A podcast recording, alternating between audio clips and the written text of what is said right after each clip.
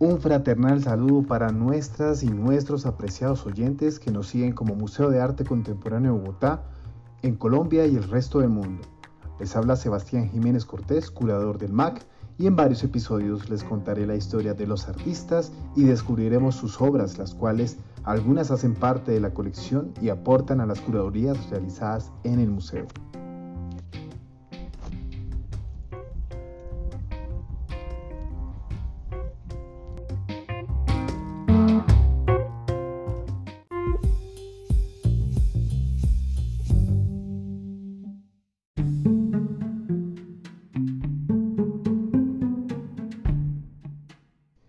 En este primer segmento te llevaré por una breve travesía en la vida del artista Jaime López Correa y al finalizar descubriremos su obra Blanco y Rojo de 1968 expuesta con la Curaduría de Identidades Híbridas 2020 en el MAC. El artista que comentaré en este primer segmento fue pintor, escultor y profesor. Nació en Chinquinquirá, en el departamento de Boyacá, el 14 de septiembre de 1924 de la unión matrimonial contraída entre Marco Tulio López y María Correa. Pero lamentablemente falleció el 23 de agosto del 2005 en la ciudad de Bogotá. Dos años después feneció su esposa Cecilia. Jaime López desde niño mostró su habilidad en el modelado de la arcilla en el taller de su padre, un artesano de la región boyacense. Culminados sus estudios de primaria y bachillerato, ingresó a la Escuela de Bellas Artes de la Universidad Nacional de Colombia, donde se tituló como maestro de dibujo y pintura mural a finales de los 40. Siendo muy joven, el artista se interesó en el movimiento muralista mexicano liderado por Diego Rivera, Clemente Orozco y David Alfaro Siqueiros, motivo por el cual permaneció un lapso de tiempo en ese país. Años después de su formación universitaria, viajó a Europa visitando diferentes escuelas y talleres de pintura y cerámica, complementando así su formación artística en los campos de la escultura, la pintura y la cerámica. Los vínculos con el departamento del Huila nacen del matrimonio que contrajo con la bailarina Cecilia Arboleda Muñoz, oriunda de la ciudad de Neiva, que también era una gran ceramista, experta en mosaicos y técnicas de esmalte, aprendidos en la Escuela de Cerámica de Manises en la ciudad de Valencia, España. Fruto de esa relación nació su hijo. En compañía familiar realizó varios viajes alrededor del mundo, con el patrocinio de organismos internacionales para visitar los museos, las galerías y las colecciones de arte más importantes de España, Italia y los Estados Unidos durante los años 60.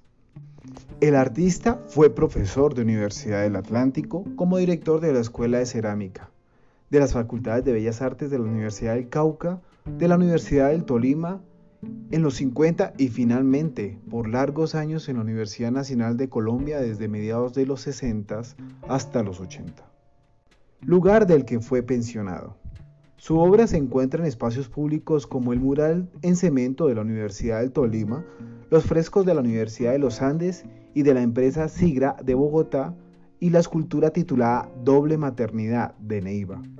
Asimismo, existen óleos, grabados y esculturas del artista en las colecciones del Museo de Arte Contemporáneo del Huila, el Museo de Arte del Tolima, en las colecciones del Banco de la República de Bogotá, del Departamento del Cauca, Bellas Artes de Tunja y la Universidad Nacional.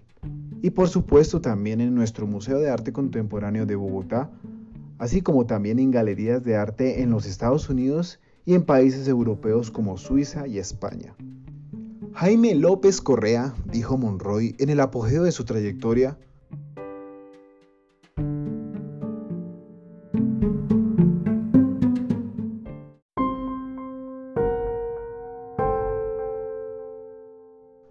Es contundente cuando explica, yo no siento, sinceramente, la influencia ni de Obregón ni de Grau. Menos mal que dicen que la sufro. Este argumento fue emitido por el maestro para esclarecer las afirmaciones realizadas por Carmen Ortega Ricaurte. Cuando en un escrito le indicaba que su obra era deudora de los trabajos de Pablo Ruiz Picasso, Alejandro Obregón y Enrique Grau.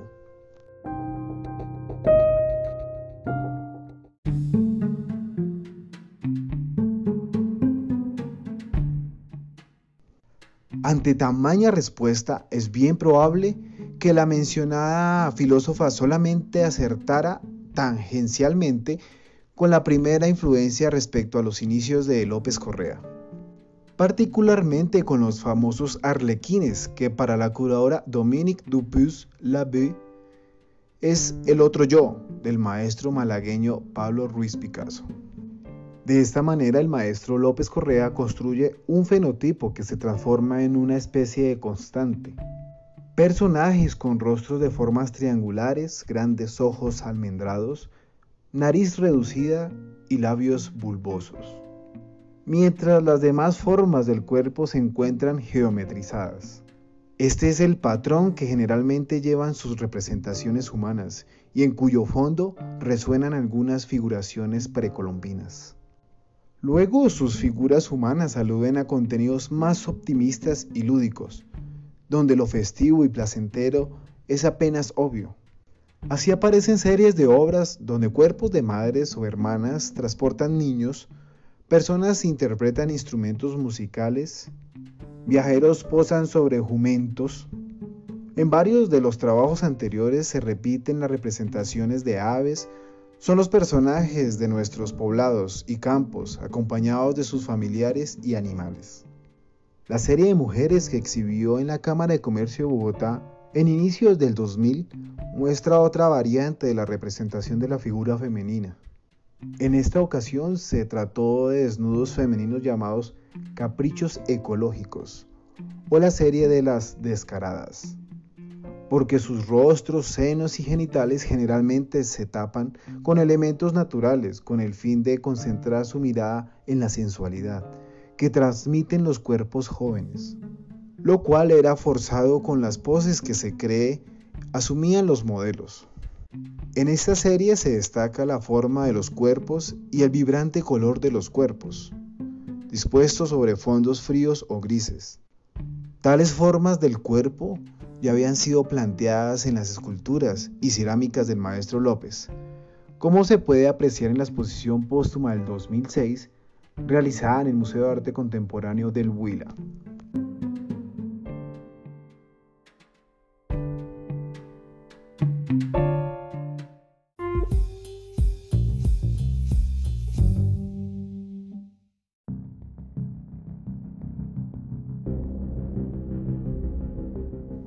Muy bien, damas y caballeros, apreciados oyentes, después de haber hecho esta tenue pincelada en la trayectoria del artista, ahora enseñaré lo que nos convoca la obra. Si me atiendes aún en esta narración, entonces describiré la obra que nos dispuso el artista en 1968 y que se encuentra catalogada en la colección del MAC, expuesta con la curaduría Identidades Híbridas 2020. Expondremos detalles descriptivos y opiniones sobre los símbolos, o concepto que carga la obra e interpretar cada detalle que la configura. En este último segmento del episodio les invito a que activen la imaginación, piensen de manera geométrica, recordando los inicios del cubismo, para que así juntos podamos descubrir el trabajo pictórico del artista Jaime López Correa, que como ya se enteraron nació en 1924 en Boyacá y fallece en el 2005 en Bogotá. Esta se titula Blanco y Rojo, realizada con la técnica mixta sobre lienzo en 1968 con unas dimensiones de 1,42 x 1,32 centímetros y actualmente se encuentra catalogada dentro de la colección de nuestro Museo MAC. El artista tuvo un bagaje extenso en la expresión de la figura explorando alternativas vanguardistas. Al final de su vida muestra una tendencia hacia la geometrización que enseñan las obras donde aparece el cuerpo humano, animales, objetos, muebles, telas y representaciones arquitectónicas. A la par, López hace denotar el alargamiento de la figura humana, lo cual hace recordar al greco a través de una visión geometrizada. Al tiempo todo el ambiente se encuentra rodeado de una fuerte carga simbólica, procedente de elementos iconográficos de la iglesia tradicional. Con ello logra recrear tensiones que aluden de manera sincrónica tanto a las concepciones espirituales como a la existencia material.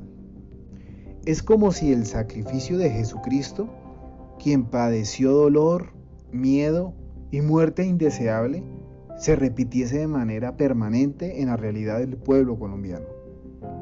Finalmente podemos discernir que el maestro López Correa, a pesar de su larga trayectoria dedicada a las artes plásticas, concretamente al dibujo, la pintura, el grabado, la cerámica y la escultura, y de su trayectoria a nivel nacional e internacional, ha sido uno de los artistas que ha quedado oculto por el deslumbramiento de los grandes artistas reconocidos a nivel nacional, pero sobre todo por sus posiciones ético-políticas frente a las crudas realidades del país, como son la violencia y la represión bipartidista, los consecuentes desplazamientos forzados y la carencia de oportunidades que ha tenido al pueblo colombiano durante un largo periodo del tiempo caracterizado por el predominio del terror y la barbarie.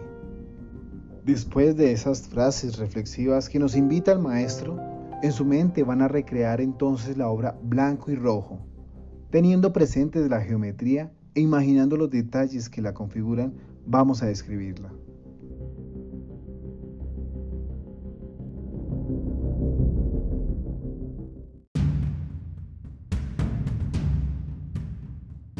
En el encuadre encontramos que la obra se divide como una composición en diagonal que cruza desde la parte inferior izquierda hasta la esquina superior derecha, con una serie de figuras que generan tensión y son el punto de mayor atención entre los dos colores que le dan título a la obra, los cuales agrupan las figuras con el blanco que en su área se percibe cierta textura táctil en la parte inferior derecha y en la parte superior izquierda con una capa plana el rojo intenso. Los dos colores cubren un poco menos de la mitad de toda la superficie de la composición.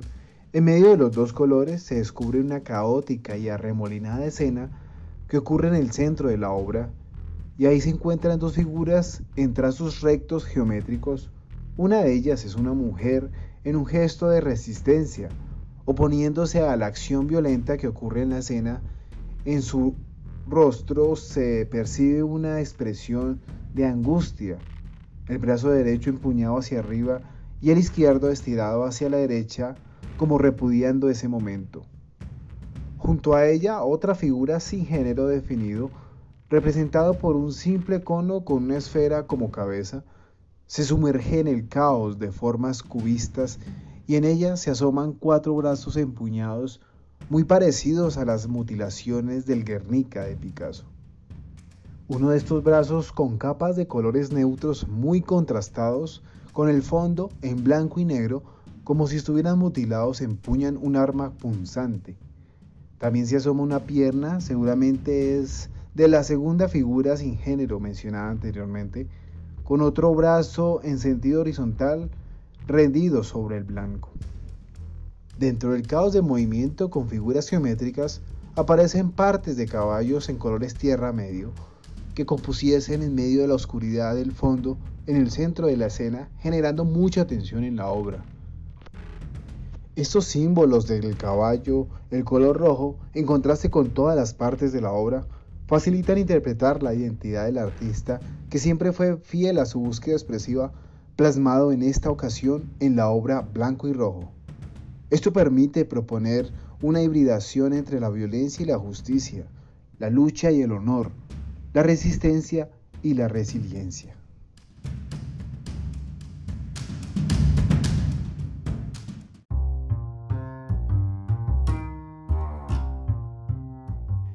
Estos parámetros interpretados de la simbología de la obra junto al tema que se propone en la curaduría son las evidencias que nos ofrece la obra para ser incluida en la curaduría Identidades Híbridas expuesta en nuestro museo recientemente. Señoras y señores, esta es entonces la obra del artista y su aporte a la construcción de identidad y en la historia del arte contemporáneo colombiano.